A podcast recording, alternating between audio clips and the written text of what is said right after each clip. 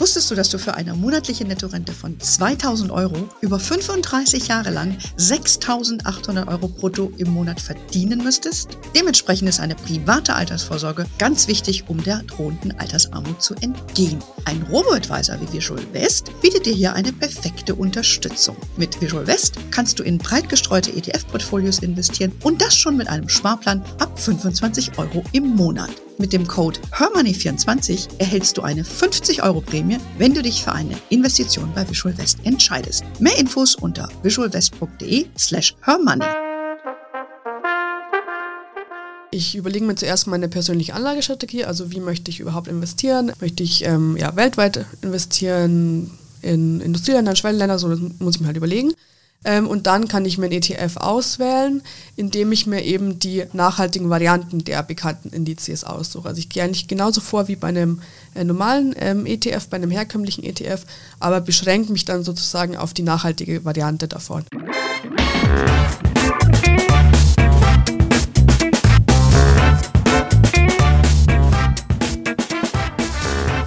Begrüße euch super herzlich zum Her Money Talk, dem Geld- und Karriere-Podcast für Frauen. Wir machen heute wieder einen Deep Dive für euch zum sehr beliebten Thema nachhaltiges Investieren mit ETFs. Gemeinsam mit meiner Kollegin Floriana führen wir euch durch die wichtigsten Elemente. Wir klären Begriffe, schauen, wie unterschiedlich nachhaltiges Investieren definiert wird und welche Indizes interessant sind, wenn du das über ETFs machen möchtest. Wir zeigen euch aber auch die Grenzen von einem Engagement in ETFs aus, besonders im Nachhaltigkeitssegment. Also ihr seht schon, es gibt einiges wieder mal zu besprechen. Und ich würde sagen, Floriana, wir legen mal los. Hello, welcome back. Ja, hi, danke für die Einladung und ja, lass uns loslegen. Genau, let's get ready to rumble. Ähm, vielleicht starten wir mal mit so ein paar Begrifflichkeiten, ne, ja. die jeder eigentlich oder jede von euch kennen sollte zu dem Thema. Genau, der wichtigste Begriff ist der ESG-Begriff. Das setzt sich aus den drei Buchstaben E, S und G zusammen.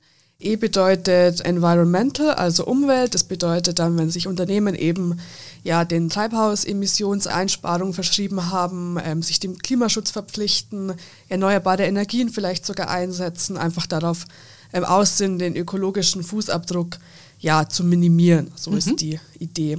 Dann der, ähm, der Buchstabe S bedeutet Social, also Soziales. Da geht es um die sozialen Aspekte, eben zum Beispiel Arbeitssicherheit, Gesundheitsschutz. Ist es im Unternehmen, ja, das auf Diversity achtet, Frauen auch gefördert werden, ja. gibt es gerechte Arbeitsbedingungen, all solche Sachen. Und da ist es auch sehr wichtig, dass eben Zwangsarbeit und Kinderarbeit ausgeschlossen wird. Am besten auch natürlich bis auch in die Ketten der Zulieferer hinein. Ja. Da haben wir ja auch mit dem äh, Lieferkettengesetz genau. in Deutschland auch so Gibt's eine ja ein neues Gesetz, stelle ich mir in der Praxis sehr schwierig vor ja, umzusetzen, ja. aber gut, das ist ein anderes Thema. Dann haben wir noch das G. Genau, das G bedeutet Governance, Unternehmensführung, also wie sind die Unternehmenswerte, wie sind die Kontrollen im Unternehmen, gibt es ähm, sowas wie Aufsichtsratstrukturen, die sinnvoll sind ähm, und vor allem auch unabhängig wird ähm, darauf geachtet, dass es eben ja die Korruption jetzt nicht, nicht ermöglicht wird, dass es kein wettbewerbswidriges Verhalten gibt. Eigentlich Sachen, die selbstverständlich sind. Ja, sagen wir es mal so. Aber wir haben das jetzt unter ESG, ESG, wie die Amerikaner sagen, äh, zusammengefasst. Das ist so das bekannteste Kürzel und dann gibt es noch eins, das SRI, also SRI. Genau, das bedeutet äh, Socially Responsible Investment, sozial verantwortliches investieren. Ähm, da ist der soziale Aspekt ein bisschen größer. Diesen, äh, diese Kürzel gibt es hauptsächlich bei MSCI, also bei den Indizes von dem Indexanbieter MSCI trifft man eher auf die Abkürzung SRI. Auf diese Begriffe, okay. Gut, ich glaube, das ist schon mal wichtig, weil wenn man sich auch über äh, Investieren Gedanken macht, fallen einem diese Buchstaben eben immer wieder auf. Aber wir kommen nochmal auf ein paar, wenn wir über die Indizes zu sprechen kommen. Dann vielleicht ganz wichtig auch zum, zum Start nochmal zu klären, welche Art von nachhaltiges Investieren gibt es denn eigentlich? Weil wir, wir haben ja schon verstanden, dass nachhaltig nicht dasselbe bedeutet für dich und für mich zum Beispiel, sondern wie ist das jetzt aus Investmentsprinzip definiert? Da gibt es einmal das Prinzip des Ausschlusskriteriums. Ähm, da werden dann im äh, Investment, ähm, zum Beispiel in einem ETF oder in einem aktiven Fonds, Unternehmen ausgeschlossen, die zum Beispiel in die Tabak, die Alkoholindustrie auch die Rüstungsindustrie, ähm, Glücksspiel, Pornografie, auch Kohle investieren mhm. oder Unternehmen aus diesem Bereich, die werden eben ausgeschlossen. Also man hat so eine sogenannte Negativselektion. Ja. Und da ist natürlich immer die Frage eben, welche Unternehmen werden ausgeschlossen. Also wird zum Beispiel Atomenergie ausgeschlossen? Die EU sagt nein. Viele Investorinnen, gerade von unseren Hörerinnen, sagen, hm, Atomenergie mhm. sehe ich jetzt nicht so ja. als ähm, als nachhaltig an. Genau, aber das sind eben so diese Ausschlusskriterien. Ja. Muss man natürlich auch dazu sagen, wenn man das macht, das reduziert ja schon sehr, sehr stark genau, auch ja. das Investmentuniversum, was ja, ja, auch so ein bisschen so der Kritikpunkt an dem einen oder anderen ist, weshalb man sich natürlich auch einen anderen Investmentsansatz äh, einfallen genau, hat lassen. Genau, und gerade auch ähm, jetzt im vergangenen Jahr hat man es ja auch gesehen an der Rüstungsindustrie, mhm. ähm, ist jetzt ja auch ein bisschen die Diskussion, ob die wirklich ähm, ausgeschlossen werden soll oder ob das nicht auch, ja, eher was äh, Nachhaltiges ist im Sinne von einer Verteidigung, hm. so in die Richtung. Ja. Und ja, wie du ja auch Schwieriges, gesagt hast. Schwierige Diskussion. Ja, mhm. und man hat halt, wenn man das auch ähm, vernachlässigt hat in seinem Investment, ja auch große Gewinne liegen lassen, vor Absolut. allem im vergangenen Jahr, wenn man sich da mal die Aktien anschaut. Ja, also ich meine, wenn man rein auf Rendite guckt, ne, ja. das äh, ist natürlich auch ein Aspekt. Da hatte man letztes Jahr im Nachhaltigkeitssegment hatte man da ein bisschen verloren, wenn man ja. das will. Aber äh, wie gesagt, das ist halt eine persönliche Präferenz, die man dann anwenden muss.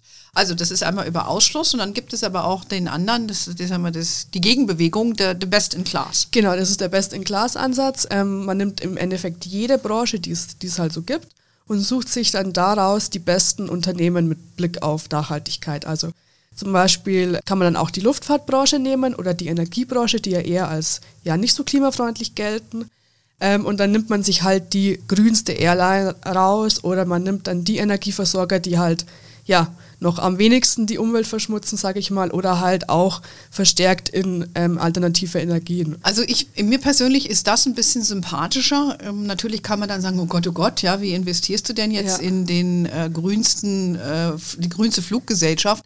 Aber ich finde, aus meiner Sicht muss man eben auch honorieren, dass diese Unternehmen sich ja in diese Richtung bewegen. Ja. Und das finanziert man eben damit. Und deshalb finde ich das eigentlich, also ich finde das, ich kann mich mit dem eigentlich ganz gut anfreunden. Aber wie gesagt, ist eine persönliche Präferenz. Wir haben ja, ja hier auch bei uns im eigenen Team Hardcore-Nachhaltigkeitsjünger und da gibt es Diskussionen und es ist nicht euer Ding, aber das, ja. that's fine, that's fine. Ja. Man muss auch ähm, gucken, weil das ziemlich schwierig ist bei großen Unternehmen. Also wenn du ein Unternehmen hast, was tausend unterschiedliche Sparten hat, dann kann es halt schon immer mal sein, dass da noch eine Sparte dabei ist, die jetzt vielleicht nicht so so klimafreundlich ist. Und deshalb machen viele, ähm, gerade aktive FondsmanagerInnen, dass die dann eben sagen, wir nehmen Firmen mit einem bestimmten Umsatzanteil. Also wir gehen halt nicht auf den kompletten mhm. Umsatz, ähm, der dann eben nachhaltig sein soll, sondern nur einen bestimmten Anteil. Ja, das sieht also, man schon, wie kompliziert das Ganze ja, ist. Also ich ja. hatte neulich mit jemandem bei BMW zu tun, die im Nachhaltigkeitssektor tätig ist und die dann eben halt auch gesagt hat, wie definieren die das bei BMW, ja. wo fängt es an und hört es auf? Ja. Du kannst vielleicht ein E-Auto ähm, produzieren, aber da müssen da Sachen, Rohstoffe dafür ja. verarbeitet, geschürft äh, werden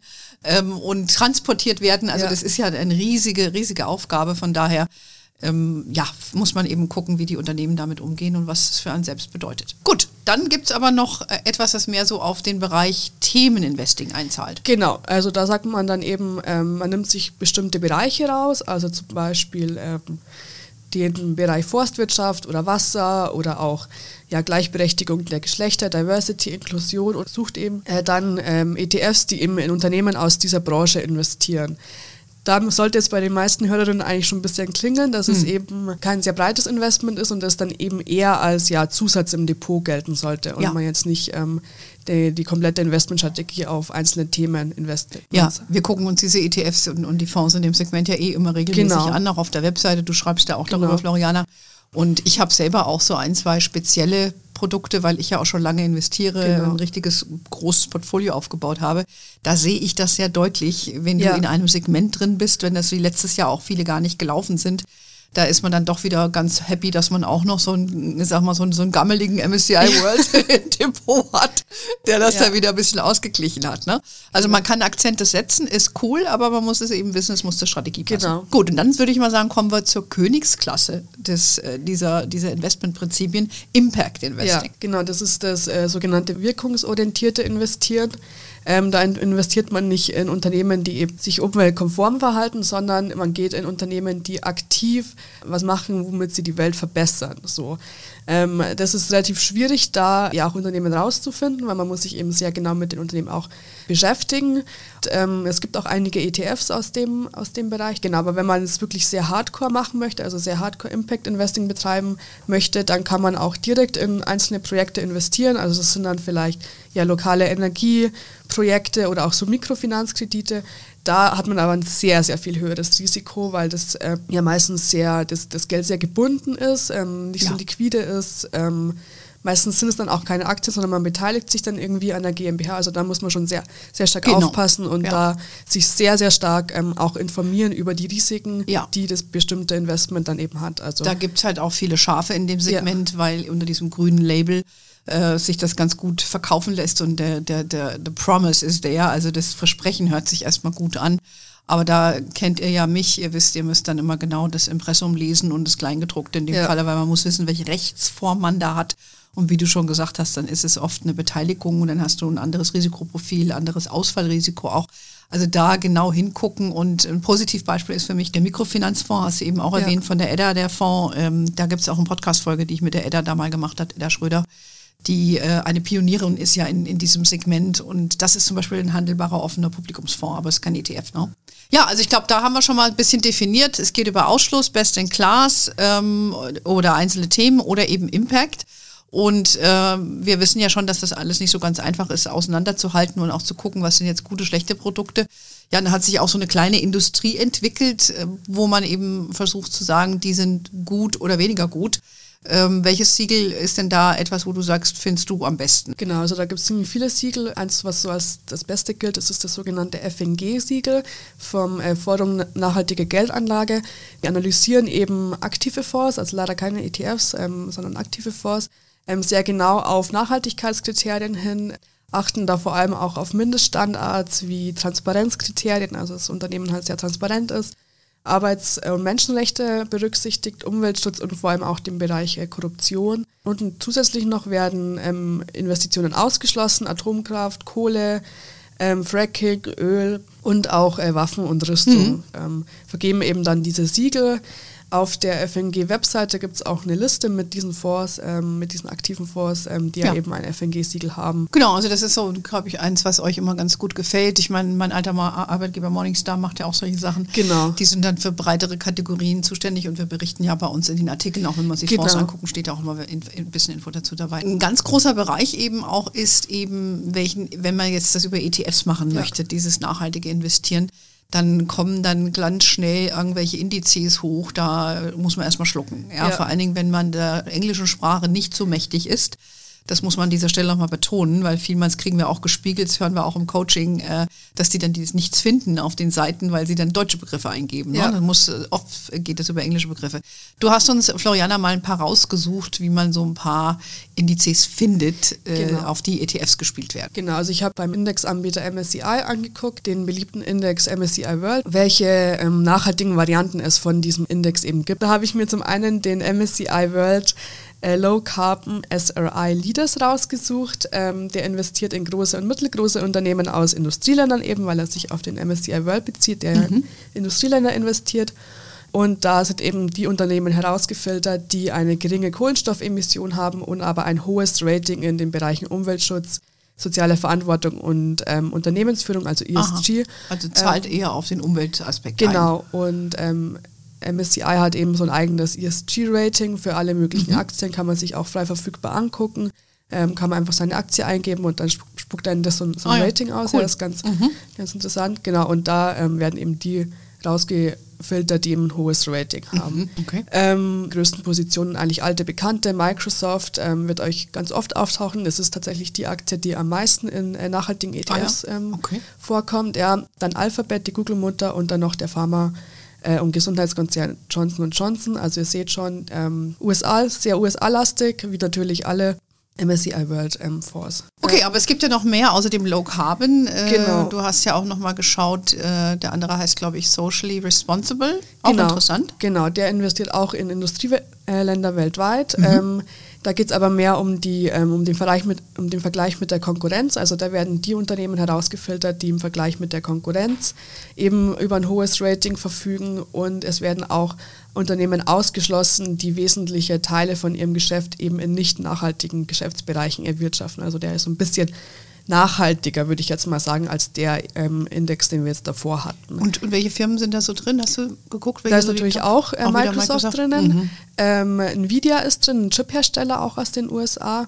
Ähm, und dann, das ist mir eher negativ aufgefallen, ist an dritter Position Tesla. Ähm, ich habe dann Tesla auch mal in dem MSCI-Rating eingegeben. Ja, ist leider jetzt nicht so ein gutes Rating, was, was Tesla hat. Also da muss man vielleicht ein bisschen aufpassen, Ja. ähm, wenn man sich dann auch wirklich nochmal Ja. die, ähm, die Unternehmen anguckt, die auch im, im Index drinnen sind, dass man da nicht ähm, vielleicht in Unternehmen investiert, in das man vielleicht nicht investieren möchte. Ja gut, du empfindest es jetzt als negativ, ein anderer würde das Ja. nicht so sehen, weil die sagen eben, ist halt ein E-Auto Ja. und ist äh, die Zukunft und so. Also das sind wir wieder beim Thema. Ja, ne? Genau, im ist Auge das der Thema. Betrachterin. Genau, da haben wir so ein paar speziellere angeschaut und jetzt ähm, sind wir bei unseren alten Freunden des MSCI Worlds. Jetzt Genau. aber in nachhaltig. Genau, das ist der sogenannte ähm, MSCI World SRI, der Klassiker. Ähm, den haben auch super viele Leute ähm, auch über einen ETF im Depot. Ähm, das ist eben die nachhaltige Variante des MSCI World. Ähm, der, der investiert in Unternehmen, die auch wieder im Vergleich zur Konkurrenz über ein äh, hohes Rating im ESG-Bereich verfügen und auch noch bestimmte Kriterien hinsichtlich des Klimaschutzes erfüllen. Also da ist noch mal ein bisschen mehr sozusagen gefordert. Weißt du in etwa, wie viele Unternehmen da drin sind? Weil es ist ja, für mich ist das ja eine, eine kleinere Version, weil es ist der Ja. nachhaltige Bruder oder Schwester. Eigentlich den, den großen hat, glaube ich, 1600. 1006, ja. Und der müsste ja, glaube ich, Der hat ein so paar hundert, ja. Ja, also schon deutlich weniger. Die größten Positionen ist wieder Microsoft, Nvidia und die US-Baumarktkette Home Depot. Ah, Genau, also man kommt so um die größten ähm, US-Werte, kommt man immer nicht drum rum. Die, der, der Unterschied ist dann eher so in den unteren, unteren Rängen, sage ich jetzt mal. Okay, verstehe. Und halt auch in der Gewichtung, weil mal ist Microsoft mit 7% enthalten, mal mit weniger. Jetzt in dem SRI darf ein Unternehmen maximal zu 5% enthalten sein. Das ist auch bei anderen Mhm. nicht so gekappt. Ähm, das sieht man dann auch oft im Namen. Wenn dann irgendwie capped drin Ja. steht, dann bedeutet Ja. das, äh, dass ein Unternehmen eben mit Wir machen nochmal eine Indexfolge. Ja, das haben wir uns eh schon Fall. vorgenommen, weil da gibt es so viel zu erzählen zu dem Index. Ich habe bei Morningstar eine Weile mal diesen Bereich in Europa äh, mit angeführt auch. Deshalb, äh, das ist ein ganz großes Feld. Da Ja. wird ja wenig drüber gesprochen, auch wie Indizes zusammengesetzt werden. Ne? Also jeder denkt nur, es gibt den MSCI World, aber was da so im Hintergrund passiert, ah, das machen wir ein andermal. Ja. So, jetzt reden wir weiter. Genau. Emerging Markets noch. Ja, genau, ähm, weil die, die drei, die ich jetzt vorgestellt habe, das waren ja hauptsächlich, das waren ja welche, die sich eben auf dem MSCI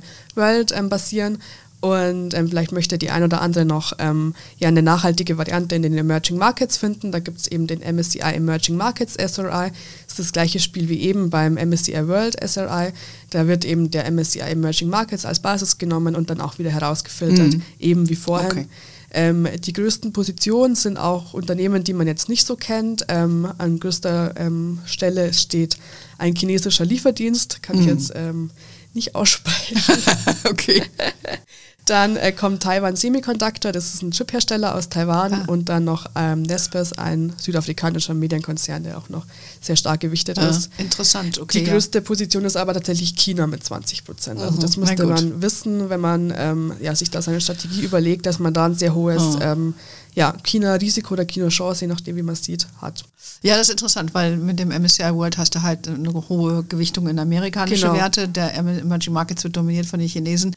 Da stellt sich mir die Frage, wenn wir über, über das G sprechen, über Governance, Ja. äh, scheidet für mich primär China eigentlich ganz aus.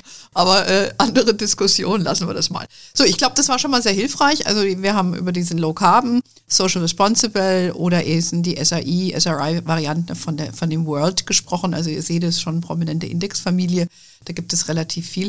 So, jetzt sage ich, okay, ich interessiere mich dafür. Ähm, ich will da investieren. Wir haben ja, wir beide haben ja schon eine Folge auch aufgenommen vor kurzem Deep Dive ETFs, wie das geht. Ich glaube, ähm, Vielleicht kann man noch mal ganz kurz zusammenfassen, wie man, wie man das macht. Genau, also ich überlege mir zuerst meine persönliche Anlagestrategie, also wie möchte ich überhaupt investieren? Möchte ich ähm, ja, weltweit investieren, in Industrieländer, Schwellenländer, so das muss ich mir halt überlegen.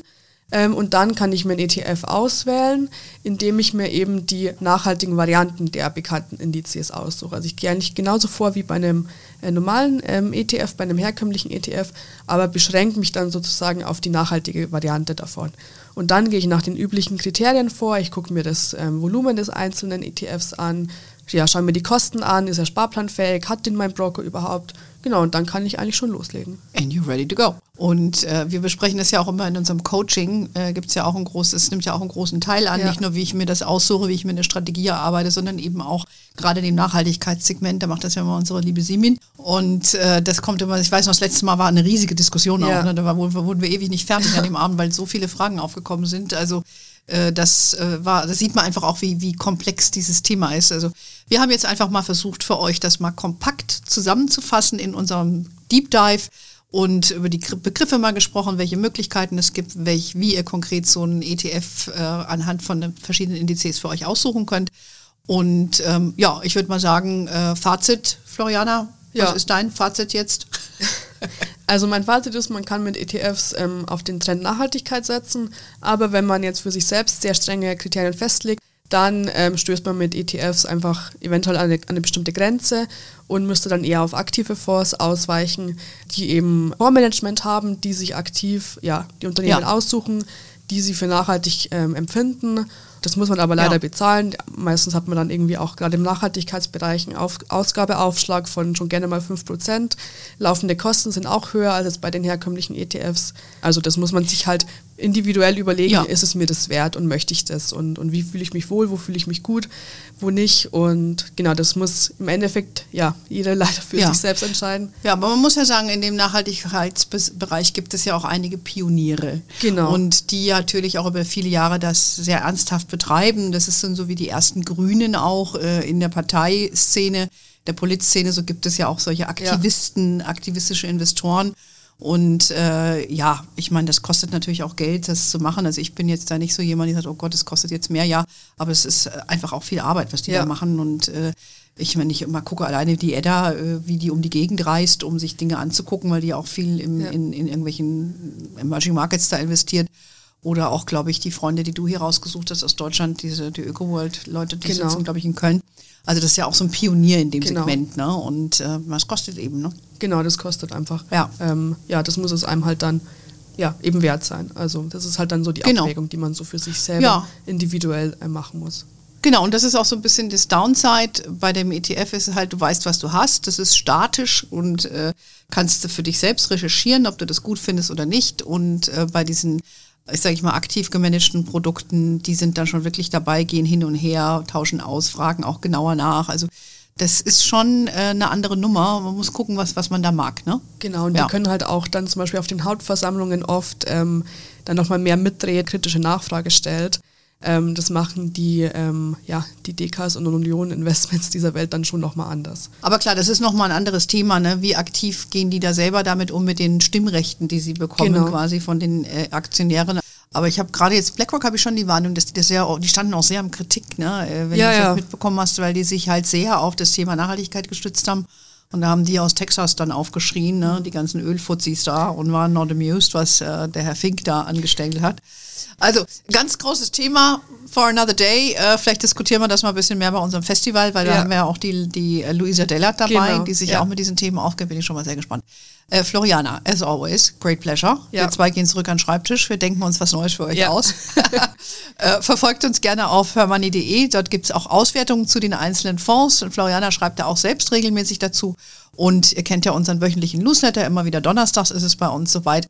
Und äh, wir sind auf Facebook, LinkedIn, Instagram und auf TikTok. We are wherever you are. In diesem Sinne, have a wonderful day. Until next time und ciao. Ciao.